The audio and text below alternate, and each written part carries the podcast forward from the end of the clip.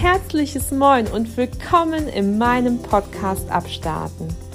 Du hast eingeschaltet, um hier Menschen und das wunderschöne Dithmarschen vielleicht mal ganz neu kennenzulernen. Freue dich auf tolle Begegnungen, interessante Gespräche und möglichen Inspirationen für dein Leben. Komm mit mir mit auf eine Reise quer durch Schleswig-Holstein. Grüße von der Westküste und bis gleich.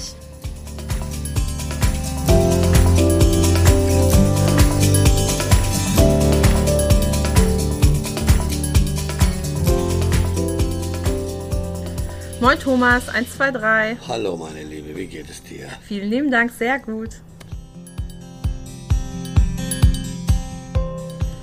Einen wunderschönen guten Morgen, ihr Lieben. Herzlich willkommen zur fünften Podcast-Folge Abstarten. Heute bei mir zu Gast Thomas, der quasi die Rosengasse mitleitet und mit Herzblut füllt. Ich freue mich, euch diesen Typen mal vorzustellen mit seiner rauen Stimme, aber seinem Herz aus Gold. Herzlich willkommen, Thomas, im Podcast. Hallo, ihr Lieben. Ja, Thomas, du bist ja quasi schon hier eine Instanz in Heide. Erzähl mal, ähm, wo und wie bist du denn in die Rosengasse gekommen? Ah, wo und wie meinst du, wann ich in die Rosengasse gekommen bin? Ich kam gerade von Sylt wieder. Da habe ich dann gehört, dass von einem Bekannten, dass äh, die Dame, die das die, die dieser Zeit gemacht hat, so ein bisschen überfahren wurde und ein bisschen überfordert war mit diesem großen, tollen Lokal. Und dann habe ich, äh, hat ihr Sohn mich gebeten, Mensch, kannst du nicht mal mit meiner Mutter reden und mal gucken und vielleicht hilfst du dir so ein bisschen, weil ich ja ursprünglich aus der Gastronomie komme. Und da habe ich mir das Lokal angeguckt, habe mich direkt drin verliebt. Waren natürlich so ein bisschen komische Dinge oder so. Aber dann habe ich dann gesagt, okay, weißt du was, habe ich der Dame erstmal so gezeigt, wie ich mir das vorstelle. Sind wir so durch Schleswig-Holstein gefahren, habe ich so ein paar nette Läden gezeigt. Und dann war sie auch Feuer und Flamme nachher gleich. Dann stellte sich aber auch raus, schnell raus, dass sie keine Lust hat auf Feiern und Party und äh, Kneipe. So, aber mehr auf Restaurant. Und kochen kann sie bis heute noch sehr, sehr gut. Und dann hat sie gesagt, okay, pass mal auf. Habe ich dann gesagt, okay, pass mal auf, wir machen das so, du übernimmst dein Restaurant, ich gucke immer rauf und helfe dir. Und ich bleibe bei der Party und mache die Kneipe. So ist das alles dann angefangen.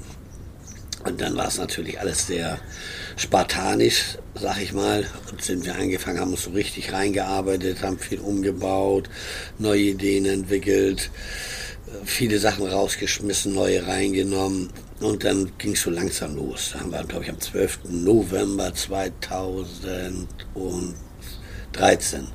haben wir dann richtig groß gefeiert, haben wir ein paar Leute eingeladen und so ging es dann los. Richtig schön, denn äh, ihr müsst wissen, wenn man nämlich durch die Rosengasse hindurchgeht, gibt es nämlich einmal hier das Carpe Diem, das ist das Lokal, das Restaurant, was von besagter Frau geführt wird, und eben die Kneipe mit Thomas, wo es richtig zur Sache geht. Es sind ja schon wieder Konzerte geplant. Wie bist du, beziehungsweise wie kommst du an diese ganzen Leute denn ran, dass die hier in der Rosengasse ihr Playoff machen? Ja, das liegt an meinen vielen Jahren, dass ich, wie ich selbstständig bin. Ich komme ja aus der Gastronomie, sagte ich ja schon. Ich mache das ja jetzt seit 1977. Und selbstständig gemacht habe ich mich 1982. Und immer mit Szenenlokalen, immer Szene. Es gab ja in jedem Jahr, wo ich ein neues Lokal aufgemacht habe, gab es eine Szene. Und die habe ich dann immer versucht abzugreifen. Und dadurch habe ich natürlich viele Live-Bands kennengelernt. Das ist ein Hobby von mir. Und die sind dann irgendwann auch mal auf mich aufmerksam geworden und heute schreiben sie mich täglich an. Und sagen, Mensch, Thomas, können wir nicht bei dir spielen oder so, sonstiges. Das große Problem in äh, Stittmarsch oder allgemein Schleswig-Holstein, außer Hamburg und Kiel, ist, dass zu wenig Leute zur Live-Musik kommen inzwischen. Ja, wir haben in Husum ja den Speicher, der auch sehr, sehr gut läuft, aber es ist immer nur wenig besucht und das Gleiche passiert uns auch und dadurch können wir nicht mehr so viel Geld bezahlen und dadurch wird es auch immer weniger. Und die Lust ist auch weg. Und daraufhin haben wir dann gesagt, pass mal auf, wir machen eine Musiker-Jam-Session einmal im Monat. Die läuft ganz gut. Das ist so der erste Mittwoch im Monat, 19 Uhr. Wir haben eine eigene PR-Anlage, die ich dann aufbaue. Und da kommt der Musiker zusammen und die jammen dann. Allerdings gibt es dafür keine Gage. Und die Gäste finden es toll und die Musiker finden es toll. Sie haben dadurch wieder ihre Auftritte, sie haben dadurch ihre Bühne. Aber sonst ist das sehr, sehr schwer. Aber ich habe, wie gesagt, die Leute schreiben mich täglich an, ob sie nicht live spielen können. Und wenn du jetzt sagst Szene Was für ein Genre ist hier zu Hause? Hier bei mir in der Gasse meinst du jetzt? Naja, die Szene hat sich, ist ja weggebrochen nachher. Ich bin ja inzwischen 60 Jahre alt geworden. Und ich habe meine Leute mitgenommen, das ist mein Glück. Du musst dir vorstellen, wir haben ja noch gefeiert mit drei Diskotheken in dieser Stadt zum Beispiel. Oder vier teilweise nachher. Als die neue Generation kam, hatten wir dann auch diese Hip-Hop-Geschichte und diese Hausgeschichte. Und das waren die großen Diskotheken. Aber wir hatten immer noch unsere kleinen, alten, urigen Diskotheken. Und natürlich mein West Coast, was uns alle geprägt hat damals in Heide, das habe ich damals ja auch gebaut. Und da hat sich eine riesige, die gesamte Szene, der eine wurde, war in der Lehre, der andere war noch in der Schule, der nächste war schon ausgebildet. Ich hatte ja ein Alter von bis. Und von denen zähle ich heute noch. Die Gasse hat eine, hat an sich keine Richtung alleine durch das Restaurant haben wir wunderbare Gäste, jedes Alter. Und selbst in meinem Lokal habe ich Gäste von 18, was früher dürfen sie ja nicht, bis hoch 87 ist mein ältester Gast. Und die kommen regelmäßig. Und dann natürlich die Partys, die wir feiern. Weil hier kannst du auch, du kannst die Lokale mieten und sagen Hallo. Und dadurch kommen die Studenten dann ins Spiel, die sagen, Mensch, kann ich mal deinen Laden mieten und so weiter. Und wenn, es denn passt, dann sagen wir, natürlich kannst du das machen, nur du musst dich an bestimmte Spielregeln halten. Das heißt, mit den Drogen ist das bei uns ein großes Problem, da mögen wir nicht. Denn mit diesen Pillen genau das Gleiche, da achten wir schon sehr drauf. Und wenn sie dann trinken im Alter, weißt wenn sie jung sind, haben viele, haben, äh, die verlieren, haben verloren die, die, das Verhältnis. Also wie viel darf ich trinken? Wie viel kann ich trinken? Und dann passieren manchmal Unfälle, die nicht so schön sind.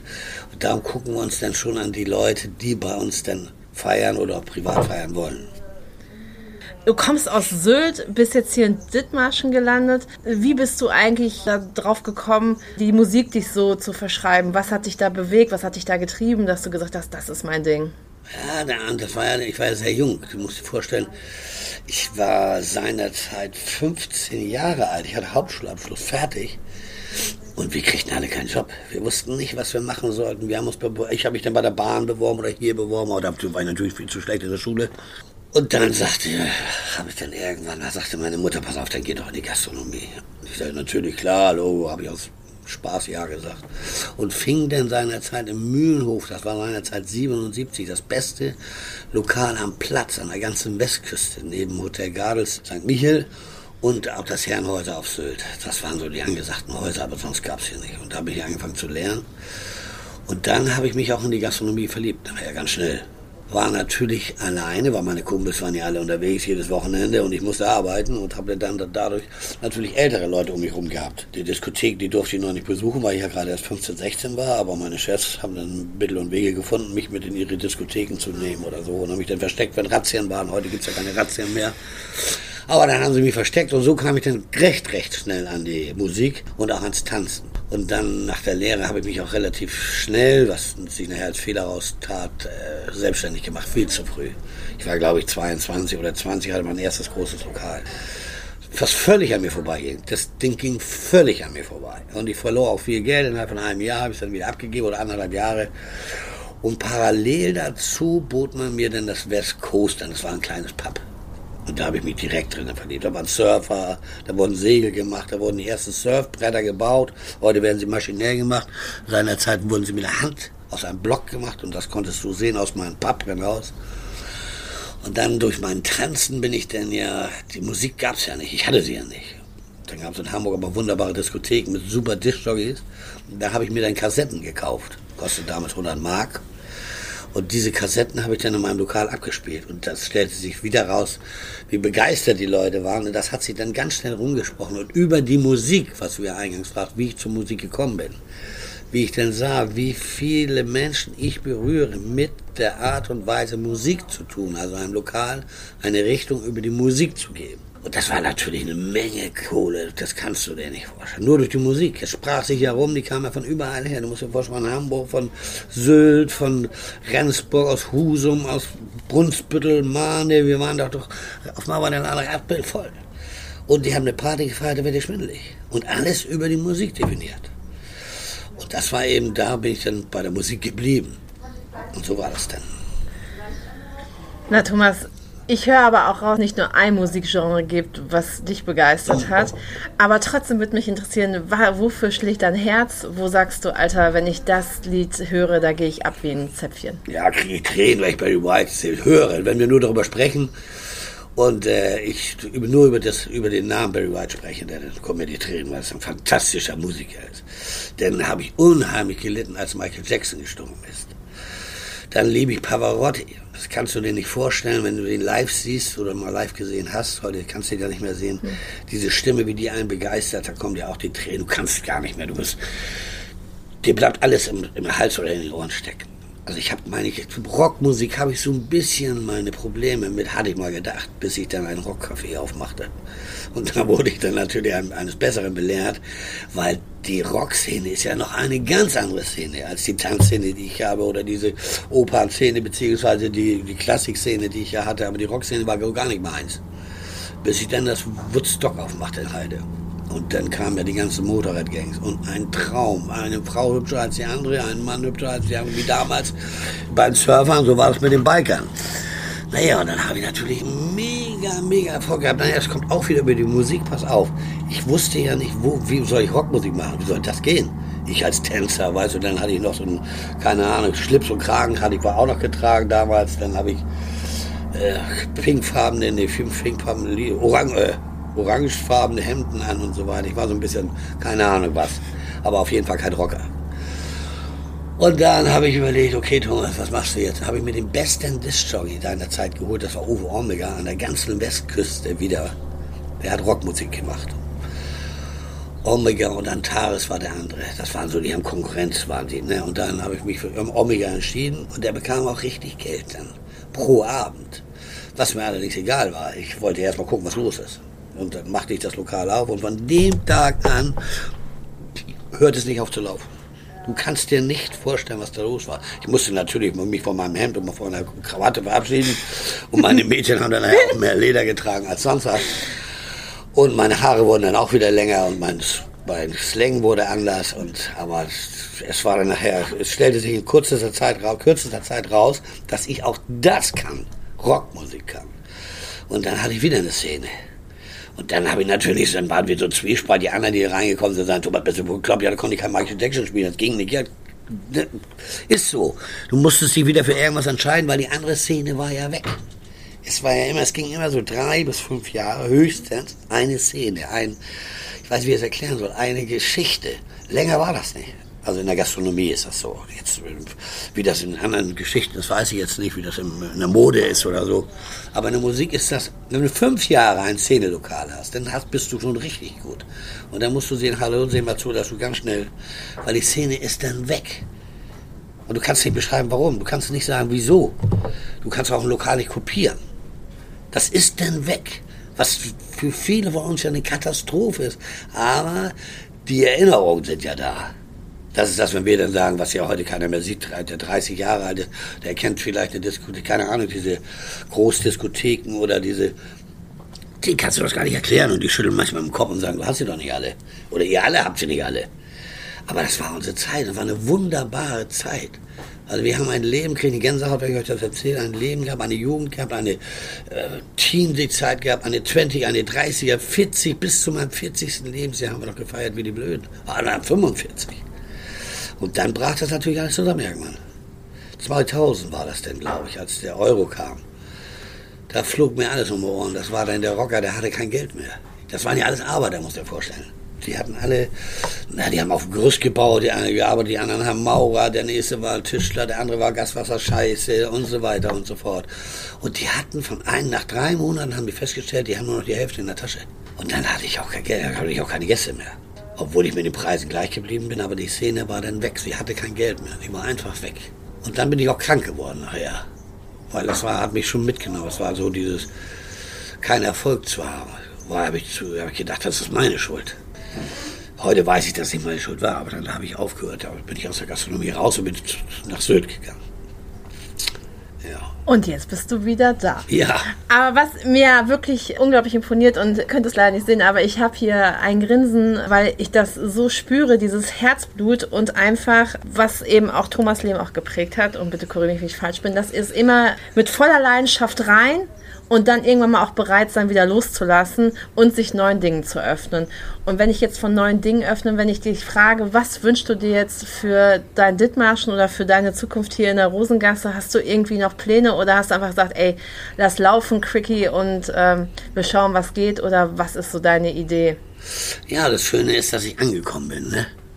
Also ich suche keine Szene mehr, ich habe eine Szene. Nein, es ist keine Szene, es ist schwer zu erklären. Es ist die Art, wenn die Leute in, mein, in meine Nähe kommen. Dann entsteht eine Aura, die, man merkt, entweder magst du mich oder entweder magst du mein Lokal oder du magst das oder du magst es nicht.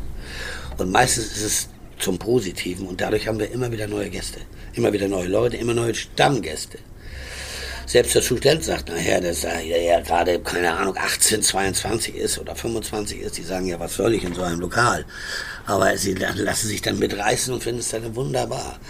Und meine Idee ist, dass ich hier bleibe. Ich werde hier bleiben und hier mit den Füßen, wie heißt das zuerst? Man sagt das ja, rausgetragen werden.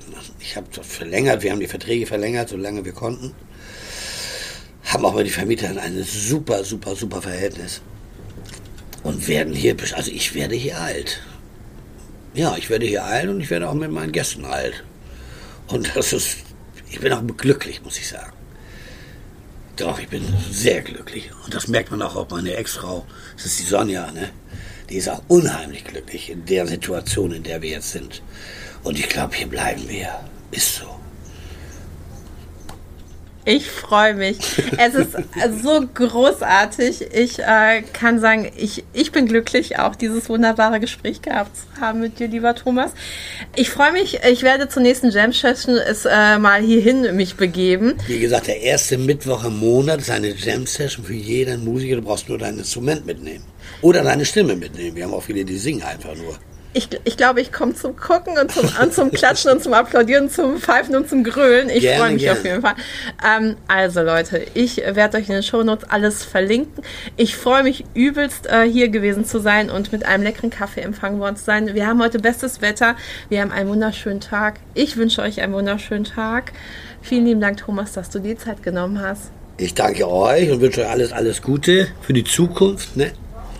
Und schön, dass du da warst bin gespannt, was daraus wird. Ich freue mich. Wünsche dir viel Erfolg dabei übrigens. Danke. ich bin mutig und gehe voran. So ist richtig. Okay. Das beste Vorbild sitzt mir gegenüber. Danke. Nicht aufgeben. Bis dann. Tschüss, ihr Lieben. Danke.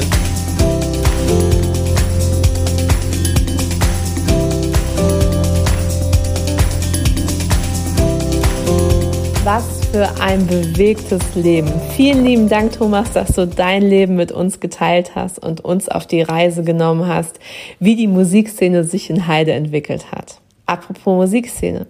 Ihr seid eine Band und habt Bock live zu spielen? Eure Adresse die Rosengasse. In den Shownotes findet ihr den Kontakt zu Thomas. Aber nicht nur Musik haben wir in Heide, sondern auch ordentlich Wind. Wir sind schließlich an der Küste. Und was liegt mit Wind, Küste und Meer ganz nah? Richtig, der Wassersport hier. Bei mir zu Gast nächste Woche Fabo, ein Hamburger Jung, der die Wassersportschule im Büsum leitet. Welche Sportarten die Surfschule im Angebot hat, erzählt er uns in der nächsten Podcast-Folge. Bis dahin, passt auf euch auf, bleibt gesund, geht an die frische Luft und genießt eure Heimat. Liebste Grüße, eure Kalkhake. Bis späti Raketi.